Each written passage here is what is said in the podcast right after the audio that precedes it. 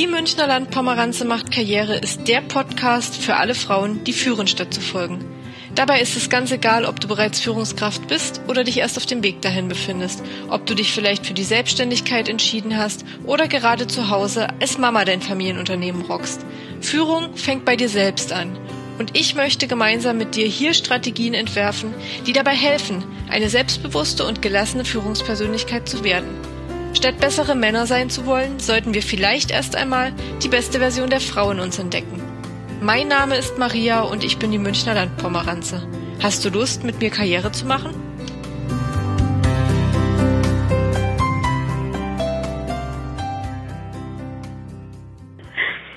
Heute ist Elena Müllner, die man von Instagram von Dr. Med Müllner sicherlich kennt, weil du hast ja schon wirklich viele, viele Follower ähm, bei mir zu Gast, beziehungsweise vielmehr im Telefoninterview. Und wir hatten jetzt auch schon gerade 15 Minuten fertig, um dann festzustellen, dass es nicht aufgenommen hat.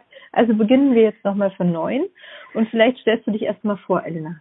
Ja, sehr gerne, Maria. Also die ein oder andere oder der, ich weiß ja nicht, wer mithört, ähm, wird mich vielleicht als Dr. Mit Müllner von Instagram kennen. Ähm, Im echten Leben heiße ich übrigens auch so. Also mein Name ist wirklich Dr. Elena Müllner. Ich arbeite als Assistenzärztin für Unfallchirurgie und Orthopädie. Und ähm, ja, in meiner Freizeit beziehungsweise mittlerweile fast schon beruflich bin ich auch noch eben auf Instagram aktiv.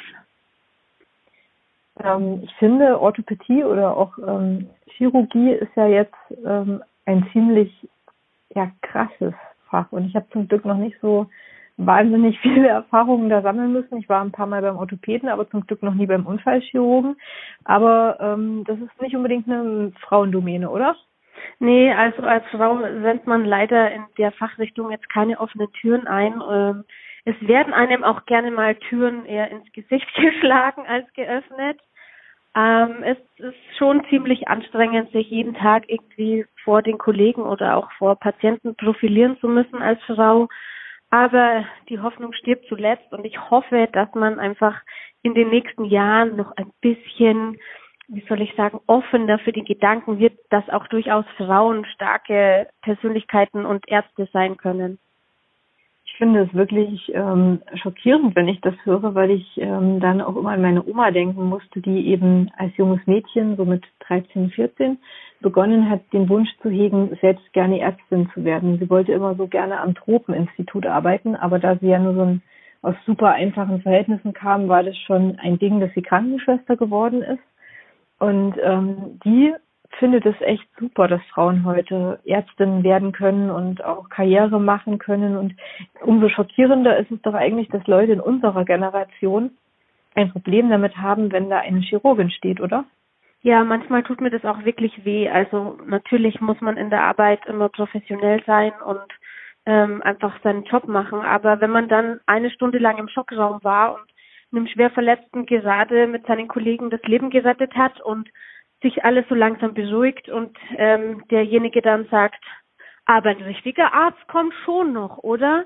Dann blutet einem natürlich das Herz, weil man sich denkt, ähm, mein Lieber, wer denkst du, dass ich denn bin? Ähm, also das sind auch so First World Problems. Also das wäre nicht das ja. Erste, worüber ich nachdenken würde, wenn ich gerade dem, dem Tod von der Schippe gesprungen bin. Das ist, das ja, ist auch die so Leute krass. Erwarten einfach, dass da McDreamy steht, ein 1,95 Meter großer Mann mit galant nach hinten gegelten Haaren. Und wenn dann eben dann so ein, ja, 1,58 Meter, ja, wie soll ich sagen, Mascara-Mädchen steht, dann denken erstmal alle, oh, die kann ja gar nichts können. Also ich also, hätte dann nur gedacht, oh mein Gott, die hat jetzt meinen Schwabbelspeck gesehen, das ist furchtbar. Also, Ach, ich bin eher froh, wenn jemand nicht attraktiv ist, auch ein Mann nicht. Also ich war zum Beispiel heute beim Kardiologen und ich habe einen sehr gut aussehenden und richtig lieben Kardiologen. Der ist ähm, so ein bisschen so ein Südländer und total attraktiv und so ganz tolle Stimme und so ganz beruhigend. Und ich finde es, also finde es zum einen ähm, wahnsinnig toll, dass Ärzte, nee, andersrum. Ich finde es immer ganz schlimm, wenn Ärzte so diese ähm, empathische Komponente nicht haben, was ich leider auch oft erlebt habe. tatsächlich oft in Krankenhäusern. Und deshalb ähm, würde ich mir nie anmaßen, das Geschlecht oder die Brüste darüber entscheiden zu lassen, ob ich einen Arzt für kompetent halte. Also ich halte tatsächlich, mag der fachlich kompetent sein, wie er will. Ein Arzt oder eine Ärztin, die nicht empathisch ist, nicht mitfühlen kann, die ist für mich inkompetent. Also sie hat den Beruf verfehlt. Ja, leider, leider ist ja unser ganzes System äh, darauf ausgelegt, eigentlich eben die Leute, die vielleicht mit viel Herz, aber eben in der, gerade in der Schulzeit mit wenig, wie soll ich sagen, mit, was heißt wenig, mit weniger guten Noten überzeugen, die auszusortieren. Und ja, das ist ja schon mal der erste Fehler, den man machen kann, ja. ähm, Menschen nur auf eine Zahl zu beschränken, zumal man dazu sagen muss, dass wir in Deutschland ja keine einheitliche Bildungsstruktur äh, haben. Also äh, solange wir auch kein einheitliches Abitur haben, ist es ja noch doppelt unfair ähm, ja. Leuten aus verschiedenen Bundesländern gegenüber, die einen ähm, mit einem 1-0-Schnitt äh, zuzulassen und andere, die vielleicht 1,3 haben, aber eben in dem Bundesland, das andere Voraussetzungen fürs Abitur hat, zu sagen, ja, nö, also ihr, pff, ihr könnt äh, machen, was ihr wollt, aber Arzt werdet ihr keine. Und ähm, ja. da ist schon mal viel äh, im Argen in unserem System. Das sehe ich ganz genauso. Also ich hatte bei meinem Jurastudium ein ähnliches Problem. Ich war nicht mit einem 1-0er Abi gesegnet, aber wohlgemerkt in Thüringen. Das ist ja das gleiche wie das bayerische Abi. Ähm, aber ich bin an eine Uni gegangen, die eben zulassungsfrei Jura hatte, aber das klingt jetzt schön, das war aber die pure, das war die pure Hölle. Weil es waren viel mehr Studenten als, als der dieser Studiengang hat vertragen können. Man mhm. hatte weder Platz noch hatte man sonst irgendwas. Und erst nach dem fünften Semester wurde es so, dass es erträglich wurde. Also hat man ganz klar gesagt, das dümmt sich, die Dummen werden von alleine weg sein. Und Oder Menschen halt wie ich. Stimmt. Ich habe ja auch mal vier Semester Jura studiert und dann beschlossen, dass ich auf jeden Fall kein Jurist bin, weil ich äh, irgendwie in diese Armee aus ähm, ja, wie soll ich sagen, streitlustigen, streitsüchtigen oder zumindest Leuten, die Streit nicht stressen, gar nicht reingepasst habe. ja, bei mir war eher so der Punkt irgendwann, dass ich ähm, gemerkt habe, dass das Recht und Gerechtigkeit mir zu extrem zwei Paar Schuhe sind. Ja, das, auf jeden ähm, Fall. Aber zurück zum Thema Recht und Gerechtigkeit ist da vielleicht das richtige, der richtige Punkt. Ähm, du bist ja aus einem eigentlich recht traurigen Grund ähm, auf Instagram zu einer so großen Followerzahl geraten, nämlich weil du ähm, wissenschaftlich fundierte und ähm, gute Instagram Stories zu verschiedenen medizinischen Themen machst, weil du in der Schwangerschaft festgestellt hast, dass was ist? Ja, also als ich schwanger war und dann überraschend natürlich durch mein Beschäftigungsverbot viel Zeit hatte, ähm, musste ich feststellen, dass in diesem Universum aus Mama-Blogging so unglaublich viel Hass und Neid und unwissenschaftliche, gefährliche Tipps kursieren, dass ich beschlossen habe, obwohl natürlich die Geburtshilfe jetzt nicht mein Fachgebiet ist, ähm, mich da einzumischen, weil ich ja, aber wohlgemerkt ist die Geburtshilfe auch nicht das Fachgebiet von 99 Prozent der Kommentarschreiber genau. auf Instagram. Genau. Also man muss natürlich im Internet immer fürchterlich aufpassen, welche Quellen benutzt werden und welche Qualifikation der Schreibende hat, weil es verleitet natürlich sehr dazu, ähm, Leuten zu folgen und den Ratschlägen Leuten zu folgen, die halt 100.000 oder mehr Follower haben. Ähm, leider ist es halt so, dass eine große Zahl hinter dem Namen kein Garant dafür ist, dass die Informationen auch von der Qualität her gut sind oder die für jeden zutreffen, weil dass sie auf die Lebenssituation auch genau. ne? Es ist ja auch so, dass viel verglichen wird und alle sagen, Mensch, die macht es so, warum klappt es bei mir denn nicht? Ich mache doch alles genauso wie die. Warum schreit mein Kind oder warum schläft mein Kind nicht im eigenen Bett oder warum ähm, will es nicht essen? Und diese Verunsicherung wird oftmals so schamlos ausgenutzt im Internet, dass ich gedacht habe, ähm, ich möchte dem was entgegensetzen. Ich möchte Eltern aufklären, ich möchte Patienten allgemein aufklären, weil es eben im medizinischen Alltag ähm, leider untergeht, die ganzen Sorgen zu beantworten, die Fragen zu beantworten und zu informieren, dass in unserem Gesundheitssystem so gut wie es stellenweise sein mag, das Menschliche bleibt auf der Strecke und ähm, die Zeit fehlt einfach. Also habe ich dann eben beschlossen, ich mache Stories zu verschiedenen Themen, um Eltern und auch Frauen kompetent zu machen, wieder mehr Eigenverantwortung zu übernehmen und selbstbewusster zu sein und zu sagen, okay, äh, deine schlauen Ratschläge interessieren mich nicht die Bohne. Ich mache das so, wie meine Intuition es mir sagt und ich, ich fühle mich gut dabei und ich lasse mir von niemandem mehr reinreden. Also das war so mein Ziel, ähm, einfach Frauen mehr Selbstbewusstsein als Mama zu geben. Also ich folge dir ja jetzt schon ja, fast anderthalb Jahre, würde ich sagen. Und ähm, was mich immer fasziniert hat und was ich auch immer toll, also auch heute noch toll finde, dass du sehr klar dafür einstehst, dass wir alle verschieden sind und dass aber nicht nur gesagt, dass es so ist, sondern es wirklich gelebt wird und ähm, du diese Leben und Leben lassen ähm, Einstellung wirklich lebst. Und ich stelle auch wieder immer wieder fest, dass es unter deinen Posts sehr wenig dumme und freche Kommentare gibt. Also das ist wirklich eher die Ausnahme, was mich dazu bewegt zu sagen, dass ich glaube, dass man schon ein bisschen steuern kann mit seinen Aussagen und mit seiner Klarheit, wie die Resonanz drauf ist und dass die ganzen armen Menschen, die vielleicht nicht so viel Selbstbewusstsein haben und die vielleicht aber auch nicht so klar sind, ähm, oftmals diese Hate-Kommentare magisch anziehen, damit, dass sie, dass sie so ein, so ein gefundenes Fressen sind. Also nicht, dass ich jetzt sage, jemand ähm, forciert das, weil er, weil er ähm, schlechter ist als du, aber ich glaube, dass Leute genau wissen, wann sie ihren Scheiß darunter schreiben können und wann ja, es ins Leere läuft. Das stimmt. Also ich, ich glaube auch, dass das was mit eben der, der Ausstrahlung zu tun hat, zu sagen, ich mache das so, aber ich bin mir darüber im Klaren, dass das kein Patentrezept ist. Und das, das versuche ich auch immer allen zu sagen. Ich bin kein Guru für gutes Elternsein. Ich habe genauso wenig oder viel Ahnung wie alle anderen. Jeder wird das erste Mal Mutter oder Vater. Jeder kann vorher Bücher lesen ohne Ende, aber wenn dann dein Kind da liegt und schreit, dann nützt dir kein Buch. Dann, dann kann in dem Buch stehen, man muss Kinder tragen, in einem anderen Buch äh, steht, äh, lass schreien, ähm, Im anderen Buch steht wieder, vielleicht hat er Bauchschmerzen, mach doch mal eine Bauchmassage. Ja, natürlich hat alles in irgendeiner Weise vielleicht irgendwann mal seine Berechtigung, aber in diesem einen Moment bist du die Mama und da liegt dein Kind und da kann dir keiner helfen außer du selber. Und genau dieses Selbstbewusstsein zu sagen, ich habe mich jetzt dafür entschieden, ich versuche in mein Kind reinzufühlen, ich versuche zu gucken, wie es mir selber geht, das ist mir so wichtig. Und ich denke, wenn man das nach außen ausstrahlt, dann bekommt man, wie du sagst, schon weniger Ratschläge. Zum Beispiel fragt mich niemand mehr, wie lange ich noch stillen will, weil jeder weiß, äh, es prallt an mir ab. Es ist mir völlig egal, was andere Leute denken. Und, wie alt ähm, ist deine Tochter jetzt? 15 Monate. Also wir du stillen jetzt noch. Genau, also, ich still noch. Mutig, ähm, Elena, mutig. wenn ich, ich sag aber auch, also ich bin ja auch noch ein Mensch und falls ich irgendwann mal an den Punkt komme, dass es mich unendlich nervt oder mich körperlich einfach so stresst und bedrängt, dann werde ich abstillen und ich werde keinen Hehl draus machen und ich werde es nicht geheim halten, weil ich einfach auch auf mich schauen darf. Und so darf das jede Frau. Also auch eine Frau, die ähm, von Anfang an sagt, ich möchte nicht stillen, weil ich fühle mich einfach nicht wohl dabei. Ist doch vollkommen in Ordnung.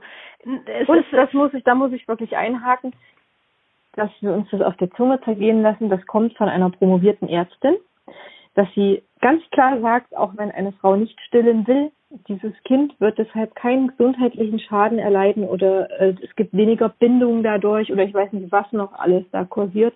Es ist vollkommen in Ordnung, auf seine eigenen Bedürfnisse zu hören und ähm, vielleicht die Bindung auf andere Art und Weise als über die Brüste herzustellen. Das ist ja ganz genau. Kann auch medizinische Gründe geben, warum es nicht geht.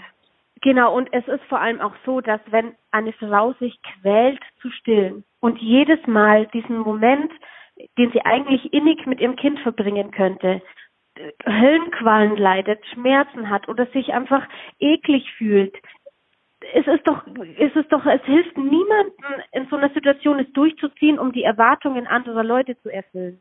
Und das finde ich immer so traurig, dass es aber vielen so geht. Und das ist ja nicht nur beim Stillen so, sondern mit ganz vielen anderen Sachen so, dass Leute zum Beispiel ihr Kind ins eigene Zimmer ausquartieren, obwohl sie es viel lieber im eigenen Schlafzimmer haben, nur weil vielleicht irgendwelche Schwiegereltern oder auch eigene Eltern hinter einem stehen, die sagen, wenn du dein Kind jetzt nicht ausquartierst, dann wirst du es nie mehr los. Dann wird es 30 noch bei dir im genau. Bett schlafen. das ist alles so schwachsinnig. Alles hat seine Zeit und wir müssten einfach entspannter sein und Sachen auch mal auf uns zukommen lassen, tolerant, ohne vor allen Dingen genau untereinander tolerant. ständig Vorwürfe zu machen oder anderen ungefragt vor allem Ratschläge zu geben. Weil, wenn wir doch mal ehrlich sind, ähm, es kursiert ja immer dieser schöne Hashtag Stillen ist Liebe, aber wir versuchen uns jetzt mal reinzuversetzen in eine Frau, für die äh, Stillen einfach nur purer Schmerz ist, die vielleicht sich dann diese Hashtags noch anguckt und da die glücklichen Mamas sieht, wo das alles äh, Friede, Freude, Eierkuchen ist und die jetzt vielleicht auf eine Pränahrung oder so umsteigt und dafür verunglimpft wird. Auf der einen Seite ist so die Partei, die gerne Stillen ähm, gesellschaftlich akzeptiert haben möchte. Aber ähm, ich finde, man sollte das alles akzeptieren, egal wie ein Kind äh, ernährt wird. Ganz ja. genau, weil Liebe fließt ja nicht durch Brüste. Also es ist ja ich glaube schon, dass, es, dass das so ist, wie ich das so auf Instagram Also ich weiß, Nein, ich, ich war ein ziemlicher Streber im Studium, aber das kam natürlich niemals vor, dass in irgendeiner Weise Liebe szeniert werden kann. Ähm, ja, ich werde es persönlich, ich persönlich werde es nicht nachvollziehen können. Niemals, weil für mich ähm, ist es einfach eine Selbstverständlichkeit und ich, ich persönlich kann äh, mir auch nie vorstellen, dass ich sowas eklig oder abstoßend finde. Aber ich bin nicht andere Menschen und das ich sollte sich damit jeder ein großes Problem gehabt so in der Schwangerschaft. Hm. Ich habe mir das immer ganz schlimm vorgestellt und ganz eklig. Also nicht bei anderen, bei mir selbst. Weil ich habe mir immer gedacht, das ist jetzt too much information. Ich möchte, meine Brüste sind einfach schön und die, ich mag die und mein Partner mag die, aber ich will doch nicht, dass da sich ein Kind von ernährt. Aber das hat sich natürlich dann geändert oder es ändert sich dann, je mehr man mit diesem Thema sich auseinandersetzt. Aber selbst wenn es so geblieben wäre oder ich gesagt hätte, ich muss das einfach für mich ausschließen, weil ich das nicht schön finde. Ähm, aber ich habe mir nie gedacht, dass ich eine schlechte Mutter bin. Aber ich bin relativ starker Mensch. Ich kann mir vorstellen, weil ich habe sehr viele blöde Kommentare so bekommen in meinem Umfeld, als mhm. ich gesagt habe, ich weiß nicht, ob ich stille. Wie? Du weißt das nicht. Wie kannst du das denn ausschließen? Ich gesagt, ja, weil ich glaube, das ist nichts für mich. Natürlich ist das was für dich. Du hast doch Brüste und du hast Muttermilch. Natürlich ist das was für dich. Und das war halt so, ich habe dann halt gedacht, gut, lass sie reden, aber wenn man halt nicht so nicht so selbstbewusst ist, dann kann es, glaube ich, sehr erdrückend sein. Ja, natürlich. Und da fangen die Selbstzweifel dann in der Schwangerschaft schon an. Jeder macht sich doch Gedanken, wenn er schwanger ist. Jeder denkt, oh Gott, was habe ich mir da angebrockt? Wie soll ich das alles schaffen oder machen? Diese kurzen Panikmomente, wo man denkt, oh Gott, das geht ja dann auch nie mehr weg. Also ich muss das ja dann immer zu mich darum kümmern. Aber nicht mehr weg, ja? Ja, es ist ja wirklich äh, manchmal überwältigend und dann die Kommentare gehen ja auch nie mehr weg. Es ist ja wirklich leider so, dass egal wie alt dein Kind, Kinder, genau, ja die verändern sich, aber die hören ja niemals auf. Und ähm, man muss ja auch sich selber und allen anderen Müttern immer oder auch Vätern den Spielraum für eine Meinungsänderung zustehen lassen. Vielleicht hat ja. jemand in der Schwangerschaft gesagt, ich will unbedingt stillen und wenn es dann soweit ist, ist nach drei Wochen so, dass diejenige Person das dann nicht mehr möchte. Oder umgekehrt, dass man dachte, es ist super eklig und auf einmal ähm, sagt man, oh Gott, das ist das schönste Gefühl, was ich jemals auf der Welt hatte. Natürlich still ich. Und so ist es ja bei ganz vielen Themen so, also egal ob Familienbett oder Tragen oder Beikost und so weiter. Man, man muss jedem immer den Spielraum lassen, dass man seine Meinung ändern kann. Und zwar urteilsfrei. Und das man hilft muss auch immer bedenken, bevor man einen Kommentar verfasst auf Instagram oder auch im echten Leben, bevor man Leute anplügt, weil sie ihr Kind, was weiß ich, was auch immer gerade machen, solange es nicht, möchte ich sagen, um äh, Gewalt oder sonst was geht, dann natürlich immer eingreifen, ähm, dass ich eine Sequenz sehe. Ich sehe ein Bild oder ich sehe eine Momentaufnahme ja. und ich weiß nicht, warum es so ist. Ich weiß nicht, ob das Kind ähm, eine Krankheit hat, eine, eine, eine Allergie, eine irgendwas, was dazu führt, dass die Mutter jetzt so entscheidet, das zu essen gibt, das äh, macht oder ähm, wie auch immer das geht mich nichts an. Solange das Kind nicht, äh, nicht Schaden leidet, muss ich das einfach tolerieren. Und ja, und vor allem muss man nicht immer ungefragt Ratschläge geben. Ja. Also wenn jemand nicht aktiv sagt, könntest du mir bitte helfen oder indirekt äh, signalisiert, da, dass er jetzt vielleicht schon gern Hilfe hätte, dann darf man auch einfach mal den Mund halten. Absolut. Also wenn ich jetzt zum Beispiel das Thema tragen, manchmal sieht man Mamas, die eine Insta-Story machen und gerade ihr Kind tragen. Dann bekommen die 40 Kommentare, das Knie ist nicht hoch genug, der Kopf von deinem Kind hängt zu tief, du musst die Trage weiter rauf machen. Wo ich mir immer denke, oh, das weiß die bestimmt alles selber auch. Aber manchmal. Ja, und keiner möchte ja dem Kind schaden. Also genau. ich habe immer so oft auf Instagram das Gefühl, dass man unterschwellig allen, ähm, allen unterstellen will, dass sie ihrem Kind vorsätzlich schaden. Das will ja kein Mensch. Ja, und das ja, muss man sich dann, vielleicht einfach auch mal denken. Dann denke ich mir auch, manchmal sind es halt einfach nur zwei Minuten vom Auto in den Supermarkt rein und dann ist es halt schon so gut wie egal, ob das Knie ja. jetzt in der perfekten Anhockposition ist oder nicht, sondern wichtig ist, dass das Kind nicht auf den Boden fällt und das ist in dem Moment alles, was die Mutter braucht, um von A nach B zu kommen. Man darf nie vergessen, dass es in der Realität immer noch mal anders als, ist als in der Theorie. Ich habe auch nicht ja. gedacht, dass unser Kind mal in unserem Bett schläft, weil mit plötzlichem Kindstod und hin und her. Ja, nach vier Tagen habe ich gedacht, also das Kind schläft nicht im Beistellbett und es schläft ganz prima, wenn es in unserer Nähe ist. Ja, Theorie und Praxis. Es hilft ja. halt nichts. Man kann dann immer nur versuchen, dass man die Umstände so sicher und so gut wie möglich macht, wie es eben geht. Und das muss ich allen Eltern zugestehen. Die Fähigkeit, alles so zu optimieren, dass es für die Familie passt. Und das wird so oft vergessen. Man sieht dann einen Ausschnitt und dann wird sofort sich drauf gestürzt, weil alle sich dann auf die Schulter klopfen können und sagen, die Instagram-Polizei hat euch gerettet äh, Gott sei Dank habe ich euch darauf hingewiesen, dass der Gurt eures Reboarders nicht eng genug war. Das Kind war noch nicht blau. Äh, bitte behebe das. Ähm, du kannst mir später danken. Ich habe dein Kind gerade gerettet. Also ich dann denke, das, das ist einfach äh, furchtbar und es ist ja nicht nur bei bei Müttern so, das ist ja generell ein Riesenproblem und ein weibliches Problem möchte ich mal sagen. Also die Instagram Trolls sind ja sehr, sehr oft weiblich, also zumindest wenn es um andere Bloggerinnen gibt, geht, ähm, was da drunter steht, das ist ja oftmals, also das ist ja, da kann man schon als Körperverletzung, als seelische Körperverletzung ja, irgendwie. Ähm, unfassbar. Ähm, Manchmal bin ich richtig erschüttert. Manchmal frage ich mich, was bewegt dich jetzt, jemanden so zu verletzen? Vor kurzem egal, eine große ob Bloggerin oder dünn ist oder was auch immer, man kann genau. eigentlich gar nicht gar nicht richtig sein. Also man ist entweder ist Nein, man magersüchtig. Es ist immer falsch. Es ist ja. immer falsch.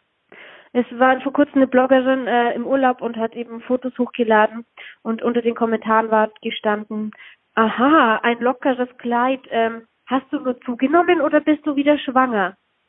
Also ich möchte mal einen erleben, der im Supermarkt in seinem luftigen Sommerkleid steht und jemand anderes kommt aus der Gemüseabteilung zu ihm her und sagt, na Hildegard, bist du fett oder schwanger? Ich also habe tatsächlich genauso was erlebt, und zwar im echten Leben. Das ist ja eigentlich fast das, das Schlimmste. Da ist tatsächlich eine Frau, natürlich zwei Frauen unter sich, im echten Leben auf dem Weihnachtsmarkt. Ich war Zeuge. Ähm, da hat sie gesagt, ja, Frau so und so, Mensch, Sie sehen ja gut aus ähm, schön, dass es mit dem zweiten Baby klappt. die hat einfach so geantwortet, ich bin nicht schwanger, ich bin einfach nur fett. Aber die hat halt wirklich einen Bauch gehabt, der aussah wie so ein fünf Monats Babybauch. Also das war jetzt nicht, nicht Food Baby. Ja, ein sehr großes Food Baby war das. Also das gibt es tatsächlich auch im echten Leben. Und was ich sehr, sehr interessant finde in Vorbereitung auf diese ähm, Podcast-Folge habe ich mal mit meiner Oma telefoniert und sie gefragt, ob sie das nicht schlimm findet, dass heute auf Instagram überall so ungefragt die Kommentare sind und äh, ich zeige ihr das ja auch immer mal, wenn ich da bin. Hm. Da hat sie gesagt, sie findet, dass sich gar nicht so viel verändert hat. Ähm, früher gab es halt kein Instagram, aber Frauen waren genau so. Sie haben es halt einfach nur hintenrum gemacht und jetzt haben sie eben dieses, dieses anonyme Medium und sie hat gesagt, also auch in ihrer Kindererziehung hat die Nachbarin und die ähm, die Schwester und die Mutter reingeredet und sie hat definitiv alles falsch gemacht und definitiv dem Kind geschadet und definitiv und das ist irgendwie so so unwirklich das zu hören, dass wir Frauen einfach dazu neigen, uns gegenseitig runterzumachen, anstatt ist doch auch traurig, oder? Ich ich möchte auch nicht glauben, dass es in unserer Natur liegt. Ich möchte einfach ich hoffe, ich habe ja immer die Hoffnung, dass alles, was ich da jeden Tag sag und schreibe, irgendwie ankommt. Und wenn es nur so in klitzekleinen Mengen ist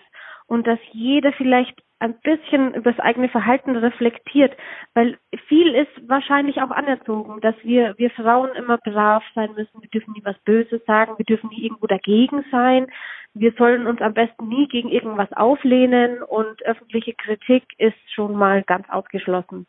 Und wenn man von klein auf irgendwie da so kurz gehalten wird, glaube ich, dass einfach der Frust äh, immer größer wird und man sich dann seinen Weg sucht, diesen Frust zu entladen. Und wenn ja. ich im, im Alltag keine Wertschätzung bekomme, da, dann versuche ich mich natürlich im Internet zu profilieren. Dann versuche ich mich da als besonders toll hinzustellen und andere runterzumachen. Aber das ist ja der größte Trugschluss, dass man selber erfolgreicher oder größer dasteht, wenn man andere Frauen klein hält. Ja, oder wenn man selbst erfolgreich ist, dass man, es gibt diesen schönen Spruch, du musst, äh, du musst nicht eines anderen Licht ausblasen, um selbst zu leuchten. Und äh, das ist so, beschreibt so die Instagram-Situation ähm, ja. brutal, dass man auch so untereinander, ähm, selbst so in kleineren Profilen, ich habe ja wirklich noch ein winziges Profil, so viel ähm, Druck und Hass auch von anderen mitbekommt. Und ähm, weil ich mir dann auch immer denke, wenn ich so Fragen bekomme wie, ja, wie, äh, wie gehst du da mit deiner Konkurrenz um? Ich habe ja gar keine Konkurrenz, weil ich bin ja, ja. einfach einzigartig. Ja. So wie du genau einzigartig so bist. Ja. Und ähm, ich denke, natürlich gucke ich, oh, Elena macht schöne Stories, mit was kann, macht sie das denn? Und dann frage ich, mit welcher App oder wie machst du das und dann sagst du das. Und, ja, und ähm, das ist doch, das ist das doch das ist Wichtige das ist doch, wenn ich, wenn ich mein Wissen teile, wenn ich meine Fähigkeiten teile, wenn ich vielleicht meine Freude mit anderen Leuten teile oder auch mein Leid, dann kann ja. ich doch viel mehr bewirken, als alles für mich zu behalten. Erstens ist es immer Selbsttherapie, Sachen ja. äh, zu teilen, sich zu öffnen, sich auszutauschen. Man kann immer nur gewinnen durch sowas. Zumindest wenn man es mit einem offenen Herzen und einem offenen Geist macht. Und andererseits, ähm, was habe ich zu verlieren? Ja sehe ich äh, absolut ganz genauso und ähm, da müssen wir wirklich uns von Männern viel ab äh, viel abschauen, weil Männer sind so viel ähm, so viel direkter und undiplomatischer in, in ihren Aussagen. Also die sagen mir einfach knallhart ins Gesicht, ähm, ich mag dich nicht oder ich halte dich für inkompetent, aber sie sind einfach offen gegenüber harter Arbeit und gegen äh, kompetente Leistung und Sachargumente und Frauen ähm, sind da eben nicht offen. Wenn die sich verbohrt haben und sagen, die Elena, das ist eine dumme Bitch, dann bleibt das so. Dann kann Elena ja. arbeiten, wie sie will. Das bleibt eine dumme Bitch. Und das ja. ist einfach schlimm. Und mir ist es ja persönlich, also ich war ja auch mehr immer so der Typ äh, Frau, der viele männliche Freunde hatte und eher mit so den Jungs abgehangen ist, weil zudem kann ich sagen, Alter, das war voll scheiße von dir. Und der sagt, warum? Und dann kann ich darüber reden. Wenn ich ja. zu, zu einer, nicht zu allen Frauen natürlich, um Gottes Willen, ich will niemanden pauschalisieren, aber wenn ich zu einigen meiner Freundinnen sag, das fand ich jetzt richtig scheiße von dir, dann redet die nicht mehr mit mir. Dann muss ich mich eine Million Mal entschuldigen, warum ich überhaupt sowas gesagt habe. Dann, dann wird sich mit irgendwelchen Sachen angefangen, was ich alles vor 100 Jahren falsch gemacht habe. Und es kostet so viel Energie und es macht mich verrückt. Ich habe am Ende, wenn jemand sagt, vertragen du und weiß gar nicht mehr warum und diese das, warum ja. man eigentlich mal Kritik geübt hat, und das ist ja eine einzige Sache eigentlich. Ähm, die die kommt gar nicht zur Geltung und vor allen Dingen wird sie nicht geändert und das ist aber leider auch was, was ich oft festgestellt habe, dass ähm, Frauen nicht nicht wirklich sachlich kritikfähig sind. Also wenn ich zu einer Frau sage, also Elena, ich fand jetzt irgendwie das Gespräch relativ essenzlos, dann habe ich dich nicht als Person angegriffen, als Ärztin, ja. als Mutter, sondern ich habe diesen einen Punkt kritisiert. Und das ist aber etwas, was bei Frauen oft nicht funktioniert. Da, da ist die Botschaft, die ankommt, ähm, die hat mich in, im Ganzen in Frage gestellt. Das hat aber auch immer was damit zu tun, wie selbstbewusst ich mit mir selbst und meinem Standpunkt umgehe. Ähm, ja. Das schönste Beispiel ist der Hashtag Stillen ist Liebe. Ja. Wenn ich jetzt ähm, das mal auf kulinarische Bereiche übertragen möchte, damit ich ein bisschen diplomatischer bin, dann benutze ich den Hashtag Pasta ist Liebe. Ich liebe mhm. Nudeln. Ich liebe Nudeln. Nudeln sind das Geilste, was es gibt auf der Welt. Gib mir Kohlenhydrate und ich bin glücklich. Aber was ich ja mit dem Hashtag nicht sage, ist, dass Pizza scheiße ist. Der ja. Hashtag Pasta ist Liebe verunglimpft weder die Pizzaliebhaber noch jeden, äh, der lieber eine Margarita hat als irgendwie Spaghetti Bolognese oder Pommes, genau. oder derjenige, der sagt, ich mache Low Carb, also weder Pasta noch Pizza, ähm, sondern der sagt dir einfach nur, ich finde Nudeln geil. Und er verbindet und, eigentlich, er verbindet genau, Gleichgesinnte. Genau, aber er schließt niemanden aus, der jetzt ja. sagt, na, also Nudeln geht so. Und genauso ist es ja auch im Internet, wenn wenn jemand schreibt, stillen ist Liebe. Es ist ja nicht dazu gedacht, andere herunterzumachen oder andere auszuschließen oder zu sagen, dass alle, die nicht stillen, nichts können oder schlechte Eltern sind. Aber wenn ich natürlich selber mich dafür unsicher fühle oder sag, ich, ich fühle mich eh äh, in der Bredouille oder im Zugzwang, dann steige ich voll auf so einen Hashtag ein. Dann kommen die Hasskommentare, dann kommt, du glaubst wo du bist was Besseres und so weiter und so fort. Dabei war es ja niemals die Intention des Schreibenden, irgendjemanden zu beleidigen. Und so ist es bei ganz vielen Themen online, dass einfach die eigene Unsicherheit dazu führt, dass man andere angreifen muss, weil die was anders machen. Und ja, das ist so, und auch, so dass schade. man angegriffen, angegriffen wird. Also ja. ich habe relativ oft die Frage bekommen, warum ich fast nie, also unter meinen Posts negatives Feedback habe. Da möchte ich an dieser Stelle sagen, mir ist es manchmal selbst unheimlich, weil ich mir eine viel divergentere Konversation wünschen würde. Also ich mag andere Meinungen, ich finde das ja. überhaupt nicht schlimm, aber ich erfahre durchweg fast Positives.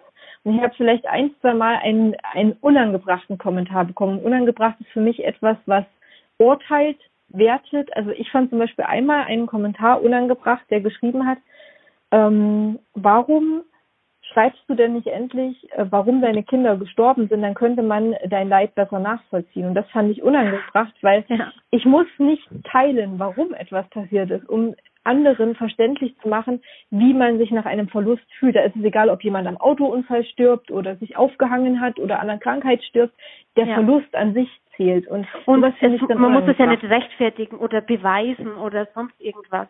Nein, ne? also man, ist, ist es ja niemand beschuldigt. Dinge privat bleiben. Und ja. ähm, ich kann über mich und meine Trauer und meine Themen bestimmen und die kann ich äh, besprechen, aber ich möchte weder meinen Partner noch ähm, eigentlich auch meine Kinder in, in ihrer Gänze, also mit dem, was sie, was sie ausmacht, ihre Krankheit oder woran sie gestorben sind, da reinziehen, weil das hat da gar nichts zu suchen. Das ja. hat was im Privatleben zu suchen. Und das fand ich unangebracht, aber ansonsten habe ich echt nur liebe Kommentare und ähm, ich glaube, dass das aber daran liegt, dass ich sehr selbstbewusst ähm, ja formuliere. Also da bleibt nicht so wahnsinnig viel Platz für für Hass, weil das ähm, glaube ich abprallen würde. Und ich glaube, das ist bei dir ähnlich. Das ja, heißt, welchen Ratschlag können wir vielleicht Müttern oder Mamas oder Frauen geben, die ähm, weniger selbstbewusst ihre Postings verfassen? Also ich ich weiß nicht, ob man da einen ultimativen Ratschlag geben kann. Ähm, man kann vielleicht versuchen, an, an den Punkt zu kommen, dass es einem einfach egal ist. Und wenn ich an dem Punkt bin, dann strahle ich das nach außen auch aus. Ja. Also wenn ich sage, ähm, ich arbeite an mir selbst und wenn Zweifel in mir hochkommen, dann frage ich mich, ist der Zweifel berechtigt? Zuallererst. Ja. Ne? Ähm, ist, ist es wirklich so, dass durch mein Handeln irgendwas falsch sein kann. Also ich liebe mein Kind über alles. Ist es dann entscheidend, ob ich es durch meinen Busen oder durch eine Flasche fütter? Nein. Okay, also ist mein Zweifel schon mal nicht berechtigt. Steht es irgendjemanden, der mich kritisiert, zu, über mich zu urteilen? Dann muss ich mich fragen, anonyme Person aus dem Internet, ah, schreibt der, steht es dir zu? Nein, also kann es mir egal Steht sein. Steht meinem Kinderarzt zu oder meinem, meinem Gynäkologen, der vielleicht eine, ein gesundheitliches Bedenken anmeldet, was ich nicht gegeben sehe. Aber das sind für mich die einzigen Personen und genau. der Partner, der Vater, der eine Kritik ähm, erheben kann oder sagen kann, da müsstest du was ändern, weil das könnte zu Problemen führen. Oder ich mache mir Sorgen, können wir genau. da mal drüber reden. Genau. Aber das sind die, die am wenigsten ähm, Kritik anführen, weil Kinderärzte und auch Gynäkologen ja in der Regel die unterschiedlichsten Menschen und die unterschiedlichsten Dinge sehen und da auch kein Problem sehen. Und es ist, ich glaube, dass es manchmal hilft, wenn man sich einfach ähm, sachlich vor Augen führt, dass wenn man das ganz runterbricht, wer sagt mir denn jetzt eigentlich gerade, dass ich scheiße bin? Und hat die überhaupt die Berechtigung dazu? Und überhaupt hat niemand die Berechtigung, jemandem zu sagen, dass er scheiße ist. Ja. Das hat man eigentlich nur selbst. Und natürlich muss man sich reflektieren und kann sich nicht benehmen wie, wie der Elefant im Porzellanladen, aber Fehler machen ist menschlich, aber es ist ein großer Fehler, andere zu verurteilen und andere ungebeten genau. zu verunsichern. Und es ist halt auch so, dass leider im Internet nie oder selten schlimme Sachen geteilt werden. Auch zu mir wird äh, öfter mal äh, vorgeworfen, dass ich ja immer nur alles zeige, was toll ist. Es ist so, wenn, wenn ich mein Kind mit dem Kopf volle Kanone am Autoanschlag, habe ich in dem Moment anderes zu tun, als eine Story drüber zu machen. Ja, dann bin ich in dem Moment am Schwitzen. Ich habe meistens den Einkauf noch irgendwo hängen. Mein Kind weint. Es tut mir unendlich leid. Es kommt vor. Aber dann mache ich keine Story. Wenn ich mit meinem Kind. Und wenn du es machen würdest, dann würdest du sehr großen Ärger dafür bekommen, wie du dich nicht um dein Kind kümmerst, sondern eine genau, Story davon und eine. Story drüber drehen. Genau so ist es nämlich. So, und wenn ich jetzt hier natürlich am Balkon bin und im Planschbecken und äh, alles ist easy und gechillt und ich dann denk, ja, die beschäftigt sich selber, könnte ich ja mal eine nette Story machen, ist ja gerade alles ganz schön, dann natürlich ist es in dem Moment viel einfacher, ja, und da verurteilt mich auch keiner und sonst was. Da ist ja auch der Platz für sowas. Also man darf nicht vergessen, dass es halt einfach in der Natur der Sache liegt, dass ich, wenn was Negatives passiert, andere Sorgen habe, als das auf Instagram zu posten. Richtig. Ähm, Richtig, richtig, definitiv. Und wenn, dann kann man das vielleicht ein paar Tage danach oder wenn, wenn es etwas ist. Also ich bin Fan davon, deshalb bin ich auch offen über meine Trauer. Ich bin Fan davon, Dinge zu teilen, die anderen helfen können oder vielleicht Menschen helfen können, die ähm, die über solche Dinge nicht reden können und die vielleicht denken, sie sind die Einzige mit so einem Problem oder Ja. ganz alleine und ähm, denen es vielleicht einfach hilft, still so einen Post zu lesen. Aber ähm, dafür muss ich nicht in dieser Situation schreiben, sondern ich kann mich in einer ruhigen Minute hinsetzen und kann etwas verfassen, wo ich glaube, dass andere daraus Mut schöpfen können. Und ja, das ist halt so, so etwas, was mir auf Instagram wichtig ist und ich glaube, das ist dir auch auf Instagram sehr wichtig, anderen Frauen Mut zu machen. Und egal, ähm, was es für Frauen sind, ob das Mamas sind oder keine Mamas, ähm, jeder Frau eigentlich. Ja, genau, weil der, der Wert äh, einer Frau definiert sich ja auch nicht durch das, was sie äh, aus ihrem Uterus gepresst hat. Ja, es ist ja nicht so, dass Nicht? ähm, ich hatte das auf Instagram so verstanden. dass Sternenmamas keine Mamas sind. Das ist auch was, was mich so aufregt. Ähm, das wird immer vergessen. Nicht jede Frau, ähm, wie soll ich sagen, nicht jede Frau, die Kinder hat, ist eine Mama, sondern auch Frauen, die keine Kinder haben, sind Mamas. Man sieht es ihnen halt leider nicht an, weil sie es nicht an ihrem Arm hängen haben oder sonst irgendwas. Und das wird ganz oft vergessen. Oder dass Frauen auch mütterliche Figuren sein können. Ich kann die größte Karrierefrau sein und einfach keine Lust auf eigene Kinder haben. Ja. Aber ich habe eine Angestellte, die ich vielleicht fördern möchte, die ich mütterlich behandle, ja, der, der ich ähm, irgendwie ja kümmernd entgegenkomme und die die ich genauso mütterlich behandeln kann. Ja, das ist jetzt kein leibliches Kind und das ist vielleicht auch eine Arbeitsbeziehung und vielleicht meinen auch manche, dass es unangebracht ist, ähm, so eine Beziehung am Arbeitsplatz zu haben. Aber auch die Frau hat vielleicht mütterliche Gefühle. Ist jetzt Ja. keine biologische Mutter, aber ne, weißt du, was ich sagen will? Es, Ich es, weiß, was du sagen willst. es darf ein Teil jeder Frau sein.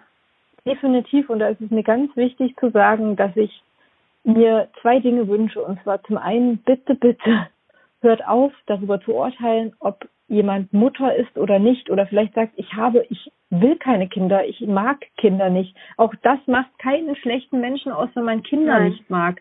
Es ist viel besser zu sagen, ich mag Kinder nicht und ich setze deshalb keine in die Welt, als welche in die Welt zu setzen. Ja. Und sich, ähm, sich dann nicht zu kümmern, ja. Weil ich glaube, es kennt jeder eine Familie, wo sich alle denken, inklusive der Familie, hätte man das mal lieber bleiben lassen, ne? Weil Ja, das ist irgendwie das auch ein sozialer. Druck, äh, zu sagen, jeder, der wirklich glücklich sein will im Leben, muss ja Kinder haben, weil das ist unser Patentrezept für glücklich sein. Äh, es muss immer alles so laufen. Also das ist halt einfach im echten Leben nicht so. Und ähm, es sorgt dann auch einfach dafür, dass so ein, so ein Leidensdruck auch bei Frauen entsteht, die eigentlich sehr klar darin sind, dass sie keine Kinder wollen, aber immer so ein bisschen eingeredet kriegen, dass, dass sie dadurch ähm, nicht vollwertig Frau sind, weil sie haben ja zwei Eierstöcke und da muss schon auch was passieren. Die müssen genutzt werden. Ja. Ja, oder dass man dann immer auch unterstellt, dass es da nicht klappt. So. Ja, und überhaupt, Äh, bitte, bitte aufhören. Menschen, die man nicht gut kennt und überhaupt ständig nach Kinder wünschen oder warum klappt's nicht oder wenn jemand geheiratet hat, man kommen jetzt Kinder, bitte nicht machen. Wir wissen nicht, was dahinter steckt, ob die keine ja, Kinder das ist wollen, ob auch die ganz, schon ganz fünf wichtig. Jahre das versuchen, ob die Frau schon zehn Fehlgeburten hatte. Bitte nicht ähm, sowas fragen. Man kann da Wunden Ja. aufweisen, von denen man keine Ahnung hat, dass, dass sie da sind. Absolut. Das ist kein Smalltalk-Thema, irgendwie zu fragen, na kommt noch eins oder wann ist es denn soweit? Finde ich auch immer ganz, Oder ganz wollt ihr nicht mal, wollt ihr nicht mal endlich loslegen? Vielleicht Aber haben die schon zehn In-vitro-Fertilisationen hinter sich und es klappt nicht. man muss sagen, dass es halt eben auch oft von Leuten kommt, die selber nicht in der Situation waren, sich das ja. vielleicht auch überhaupt nicht vorstellen können oder die gar keine Kinder haben. Und ähm, da ist es auch so, dass man vielleicht höflich mal sagen muss, das tut mir weh. Bitte sprich nicht darüber. Ähm, mach dir da mal Gedanken darüber, dass es vielleicht nicht in jedem Leben alles easy peasy funktioniert. Und ähm, ja. da denke ich manchmal auch oft, okay, ähm, man muss ruhig bleiben, man muss sachlich bleiben, man muss es den Leuten erklären, warum man verletzt ist, weil es hilft nichts, aufbrausend zickig zu reagieren, das ist halt natürlich wenn derjenige kein Bewusstsein hat. Wenn sie, ja, wenn sie so klar. ein hochemotionales Thema haben, ja. Ist es mir auch wichtig, äh, überhaupt jeden zu, jeden zu sensibilisieren dafür, dass Kinder oder der Kinderwunsch oder der Nicht-Vorhandensein von Kindern kein Smalltalk-Thema ist für, ja. für auf einer Gartenparty. Warum und wieso, das äh, macht man nicht. Da kann man echt in schlimme Minenfelder treten und ähm, das sollte man einfach lassen. Das ist so ein Gespräch für ein gutes Glas Wein mit der Freundin oder wenn man sich genau. ein bisschen besser kennt, dann kann man das äh, fragen, weil dann kann man jemanden auch auffangen. Weil wie will man den auf einer, auf einer Firmenfeier auffangen, wenn man sowas sagt und die genau. Frau bricht in Tränen aus und sagt dir, dass vor ein paar Wochen eine Fehlgeburt gehabt. Das, das ist eine ganz schlimme Situation. Ja, Für alle Beteiligten dann. Haben wir jetzt genügend ähm, weise Ratschläge verteilt an dieser Stelle? Ach, ich glaube, der wichtigste, der wichtigste Ratschlag ist immer auf dein Bauchgefühl zu hören. Solange es nicht gegen irgendwelche äh, wie soll ich sagen, ähm, gesundheitsrelevanten Dinge geht. Also wenn ich jetzt jemanden gefährde durch mein Handeln, dann natürlich macht nicht. Ähm, aber ansonsten vertraut eurem Bauchgefühl. Ihr, ihr seid äh, zwar keine, wie soll ich sagen, Alleswisser, aber das bin ich ja auch nicht. Und ähm, man muss einfach immer auf sich hören und auf seine Intuition hören. Dann ist man auch viel mehr im Reinen mit sich selbst und kann viel selbstbewusster für sich und seine Familie einstehen. Genau. Und ähm, der gesunde Menschenverstand lässt einen in der Regel nicht ganz blöd dastehen. Und genau. Das finde ich ein sehr schönes ähm, Schlusswort. und ähm, ja, jeder, der jetzt gerne äh, Lust hat und der Elena vielleicht noch nicht folgt, ähm, der findet sie eben unter Dr. Med Möhne auf Instagram. Das Ganze werde ich aber auch noch ähm, in den Show Notes der Folge veröffentlichen, dass man Elena gut findet. Und ähm, du hast übrigens auch einen wunderbaren Blogartikel zum Thema ähm, Übergewicht ähm, geschrieben auf meinem Blog. Ja. Auch da kann man gerne mal draufschauen. Ich werde das alles in den ähm, Show Notes veröffentlichen und dann obliegt es dir, das Schlusswort zu formulieren. Oh, so eine riesengroße Verantwortung bin ich ja gar nicht gewöhnt. Nein, also was ich sagen will, ist, vertraut Natürlich bist euch. du Verantwortung gewöhnt, du rettest in der Regel Leben. ja, das war ja auch ein Spaß. ähm, normalerweise habe ich andere Verantwortung, aber glaubt niemanden, der sagt, er weiß alles, weil das ist gelogen. Und glaubt euch selbst mehr, weil ihr wisst viel mehr, als ihr es euch zutraut. Und ihr wisst am meisten und besten über euer Leben Bescheid. Ganz genau. Und niemand anders hat das Recht, euch zu verurteilen. Und das ist das Wichtigste. Ihr könnt euch nur runter machen lassen, wenn ihr es zulasst. Und wenn ihr das nicht zulasst, dann kann euch auch niemand runter machen. Punkt. Punkt. Das ist ein sehr, sehr schönes Schlusswort und ähm, ich danke dir für deine Zeit, Elena. Sehr, sehr gerne. Es hat mich wirklich gefreut.